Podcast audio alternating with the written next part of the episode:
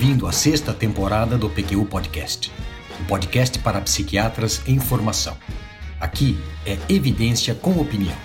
Eu sou Luiz Alberto Etten e é uma satisfação tê-lo como ouvinte. Este episódio foi gravado remotamente, devido à necessidade de distanciamento social, e enquanto durar a fase vermelha do Plano São Paulo de Retomada Consciente, as gravações do PQU Podcast serão feitas à distância.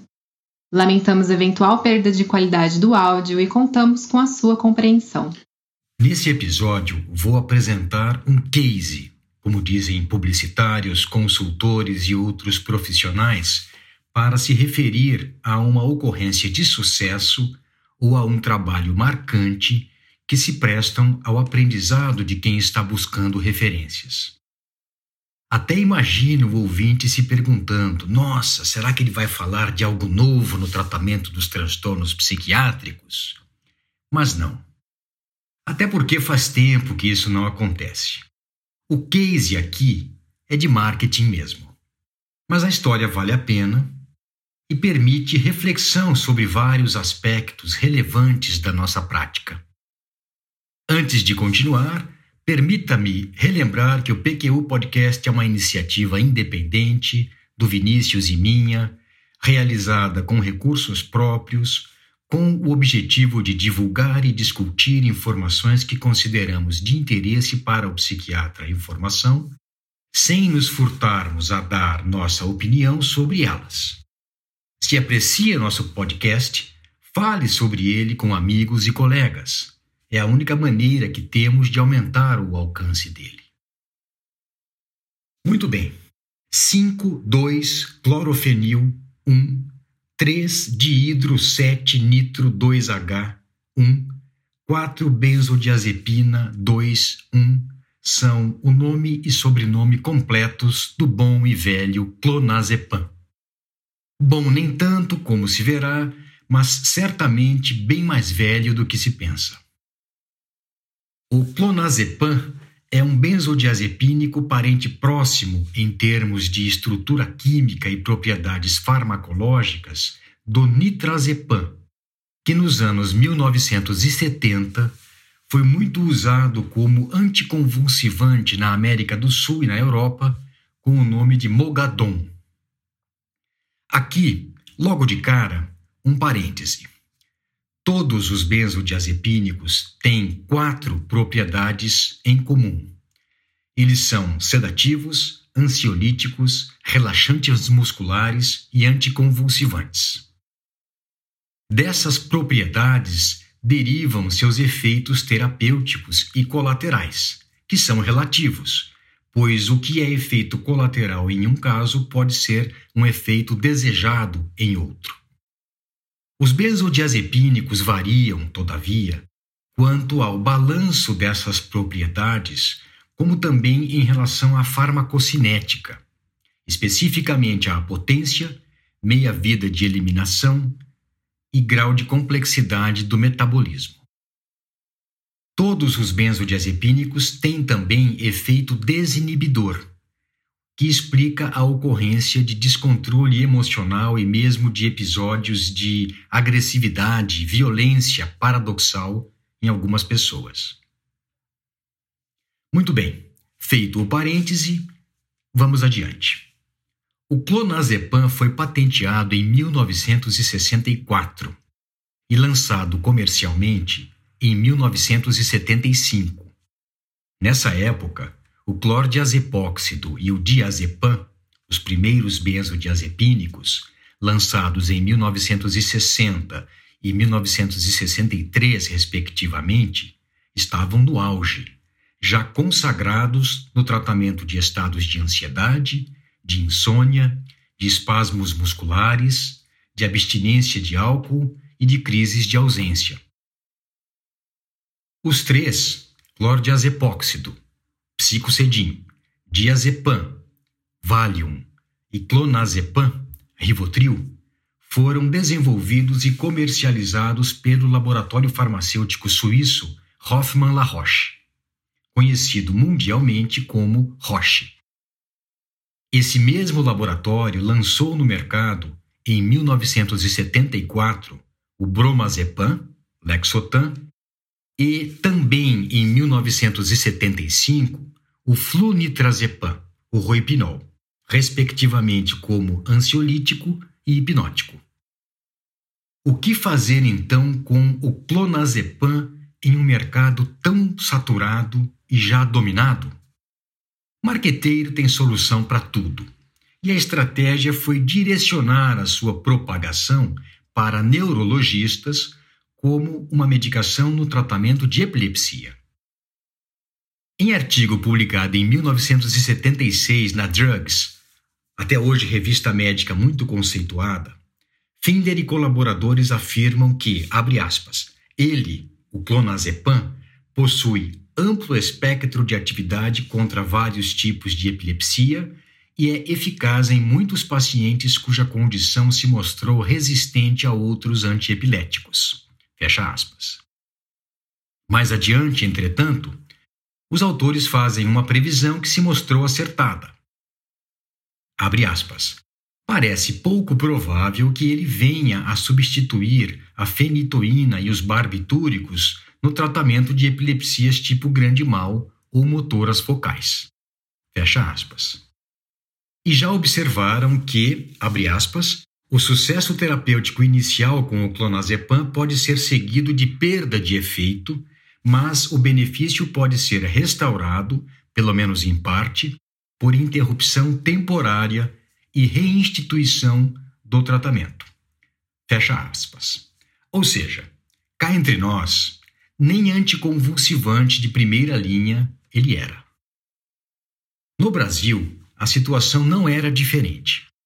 No livro Benzodiazepines Today and Tomorrow, derivado do primeiro simpósio internacional sobre benzodiazepínicos, promovido pela Associação Brasileira de Psiquiatria, sob a presidência do Dr. Ulisses Viana Filho, e realizado no Rio de Janeiro em setembro de 1979, fica claro que clordiazepóxido, diazepam, bromazepam e lorazepam eram utilizados na clínica por diversos especialistas para alívio de sintomas de ansiedade neurótica e quadros psicossomáticos, enquanto o clonazepam era indicado em alguns casos de epilepsia.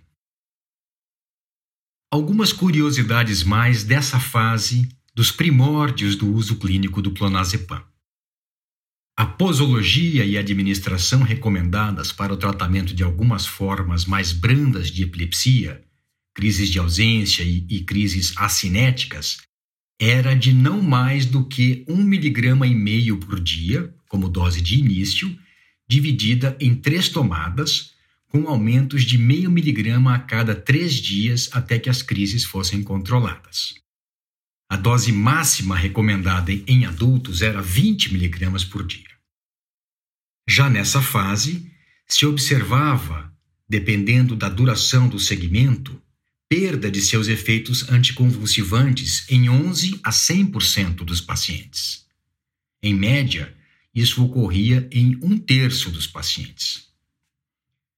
Em artigos de revisão publicados em 1976 e 1978, o neurologista Thomas Brown, da Faculdade de Medicina de Harvard, aventa seis explicações possíveis para o desenvolvimento dessa tolerância, entre aspas, no original. Primeira, a variabilidade natural da frequência de convulsões.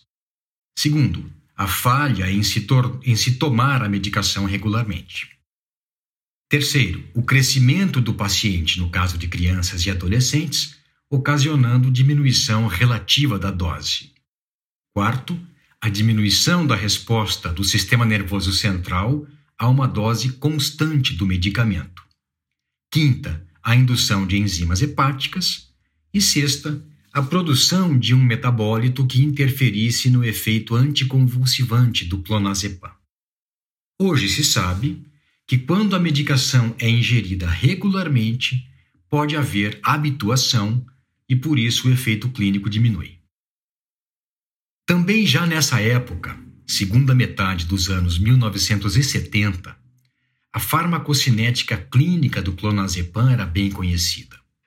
Seu pico plasmático depois da ingestão oral varia entre 1 e 3 horas, mas chegando a 8 horas em alguns casos.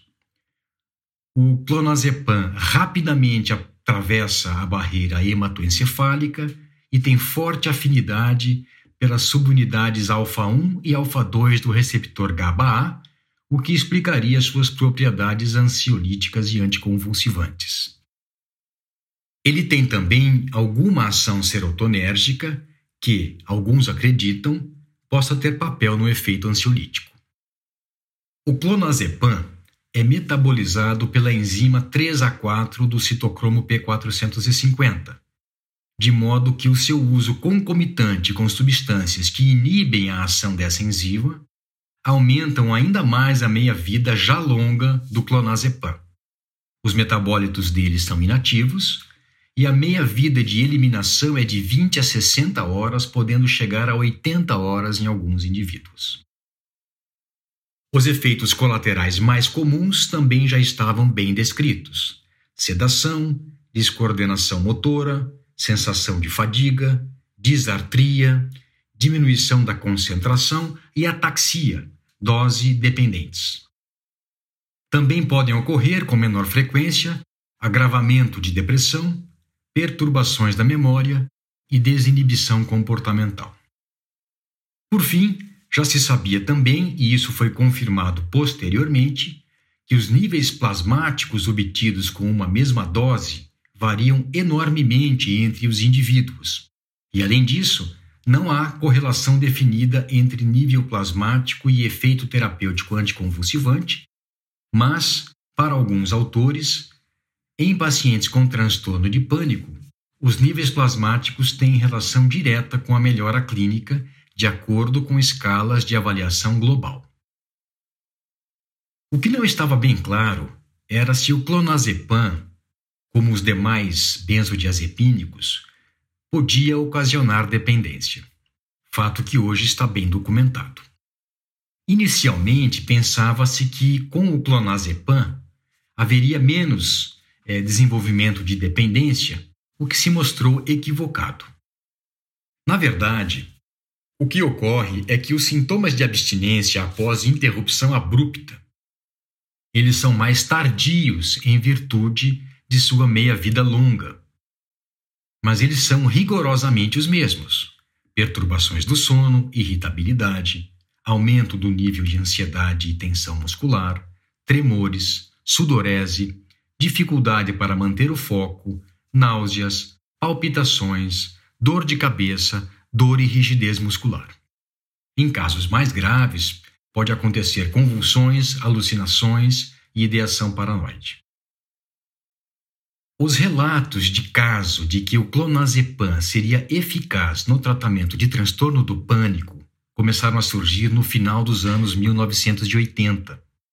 Mas a sua eficácia nesse transtorno de ansiedade foi tida como plenamente estabelecida depois dos ensaios clínicos controlados contra placebo conduzidos a partir de 1997.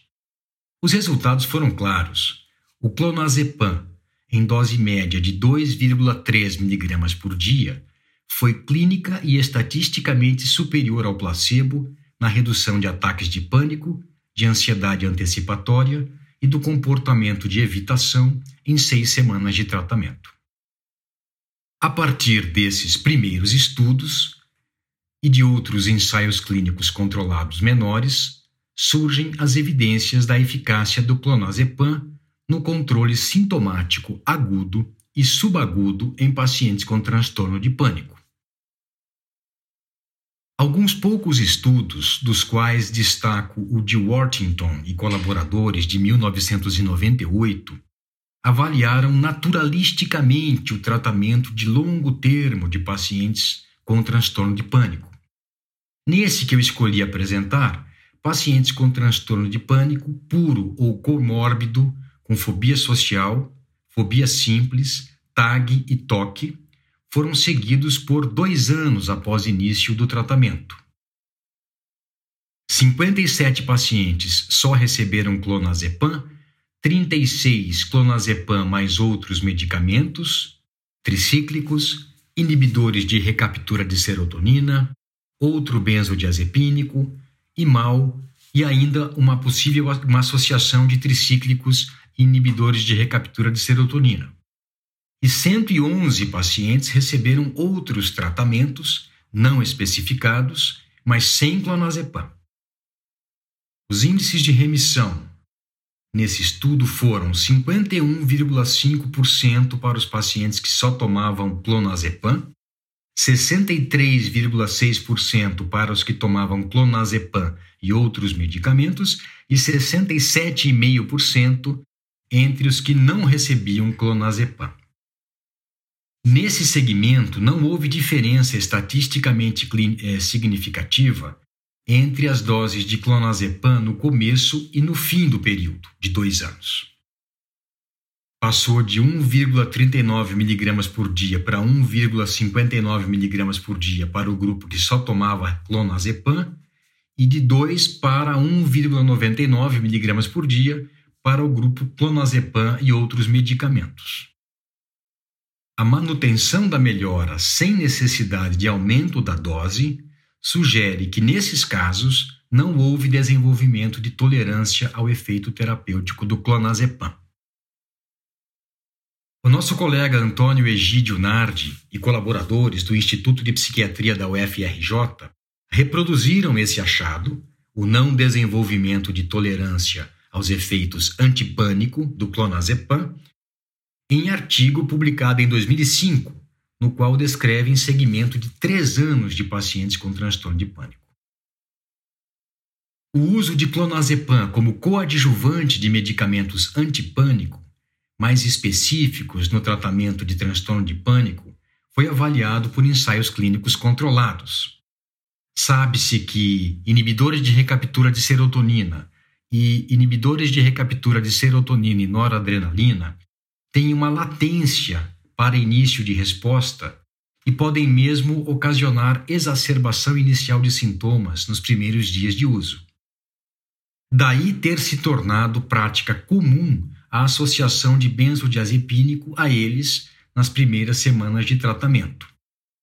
Os resultados dos ensaios clínicos controlados mostraram que o clonazepam, utilizado nas primeiras quatro semanas de tratamento, com sertralina em um estudo e paroxetina em outro estudo, em dose média de 1,5 mg por dia, seguido de retirada gradual ao longo de três semanas, acelera a resposta ao tratamento e é uma estratégia útil nesses casos.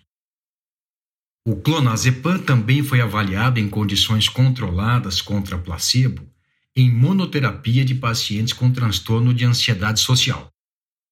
Davidson e colaboradores, por exemplo, observaram que depois de 10 semanas de tratamento, o grupo que recebeu clonazepam em dose máxima de 3 mg por dia obteve 78% de taxa de resposta, enquanto no grupo placebo esse, índice foi de 20%.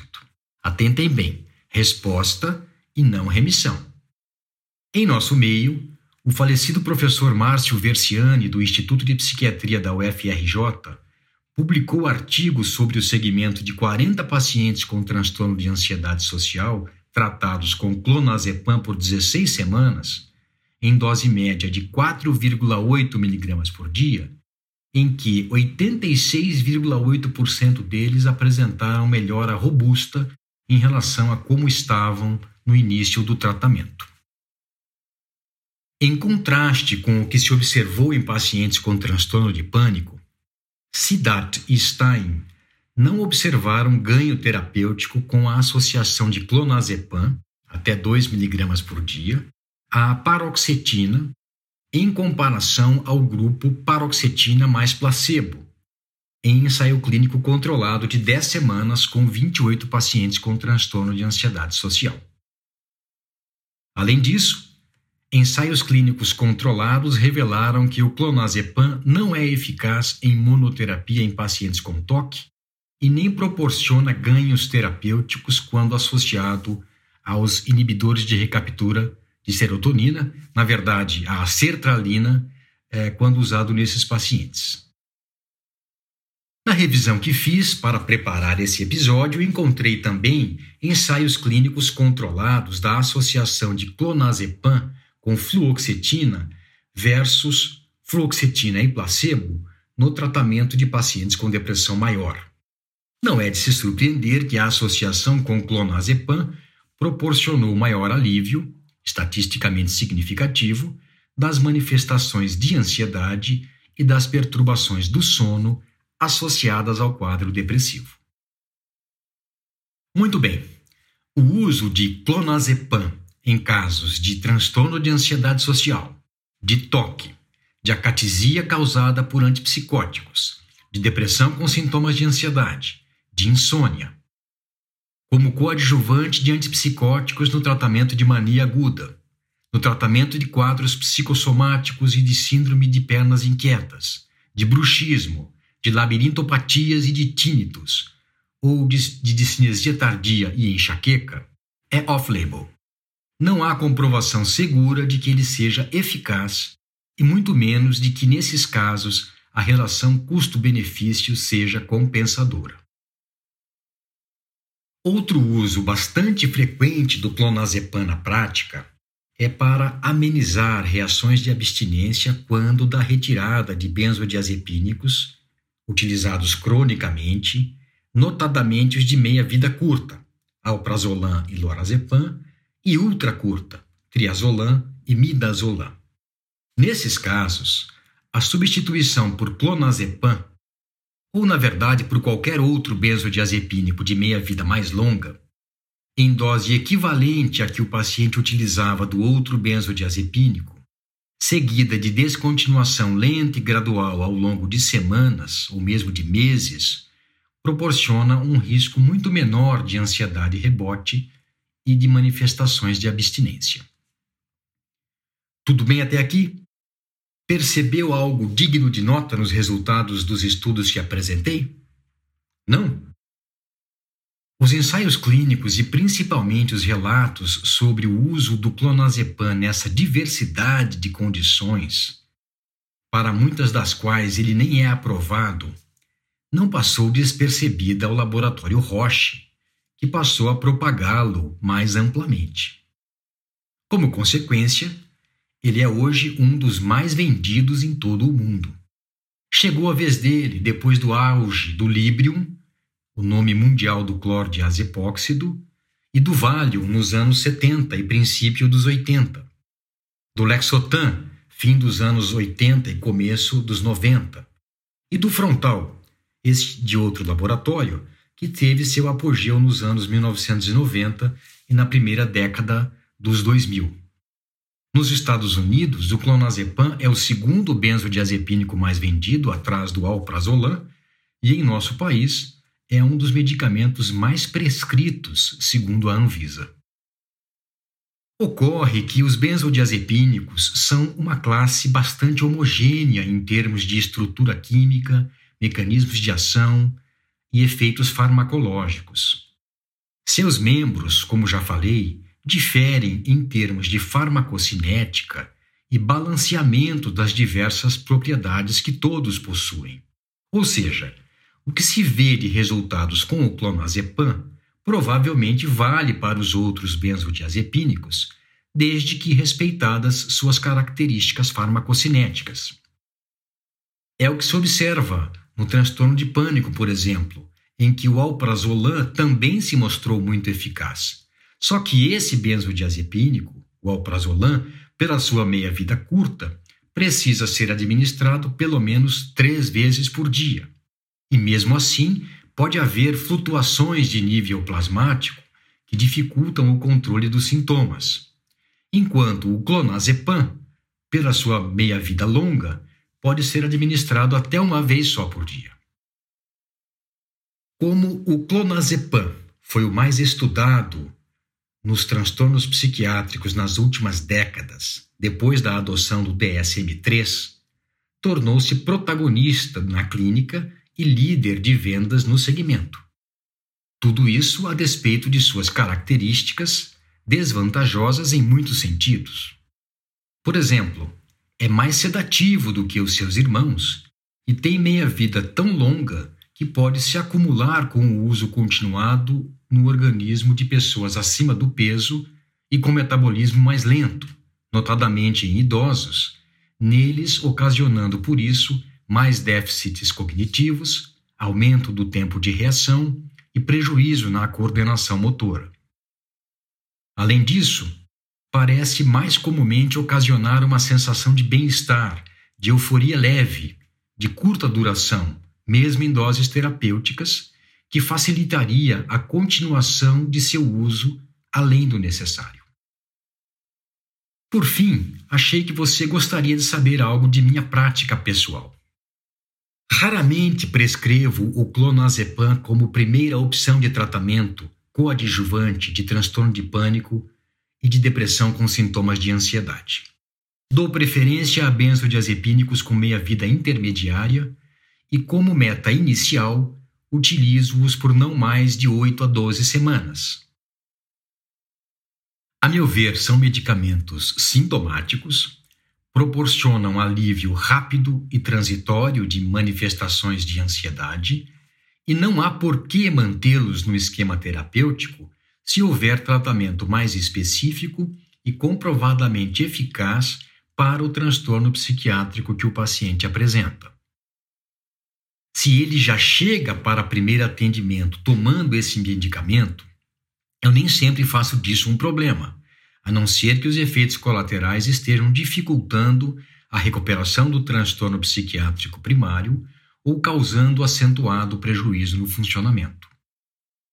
Eu penso também que, se ele é útil no manejo de quadros de dependência dos seus parentes de meia-vida mais curta, deve ser reservado como estratégia de substituição e posterior suspensão nesses casos. Se o paciente se torna dependente de clonazepam, se apega a ele, será muito difícil fazer o caminho inverso, substituí-lo por outro benzodiazepínico para facilitar sua descontinuação. Mas há estudos, um deles do grupo do professor Antônio Egídio Nardi, mostrando que protocolos de retirada bastante lenta, se valendo da apresentação em gotas ou de comprimidos de 0,25 mg de clonazepam, são exequíveis e eficientes. E com essa consideração, finalizo esse episódio em que apresentei dados de farmacologia clínica do clonazepam, patinho feio que se tornou campeão de vendas, um case de sucesso da indústria farmacêutica, demonstrando o poder do marketing. Também, é, eu mesmo, escutando o que acabei de dizer, lembrei-me do que disse no início desse episódio. Um case se presta a aprendizado. Pois então, não se iluda. O que aconteceu com o clonazepam é válido para outros medicamentos utilizados na prática psiquiátrica e na de outras especialidades médicas, já no mercado ou que estão por vir. Fique atento. O conhecimento fundamentado a capacidade de análise crítica das evidências de qualidade são as maiores armas contra engodos e modismos. Um abraço e até a próxima. Acesse nossa página no Facebook e siga-nos no Instagram para ficar por dentro de tudo o que acontece no PQU Podcast. Confira em nosso site www.pqpodcast.com.br todos os episódios já publicados, com as respectivas referências, organizados por data, autor e sessão. O PQ Podcast agradece sua atenção.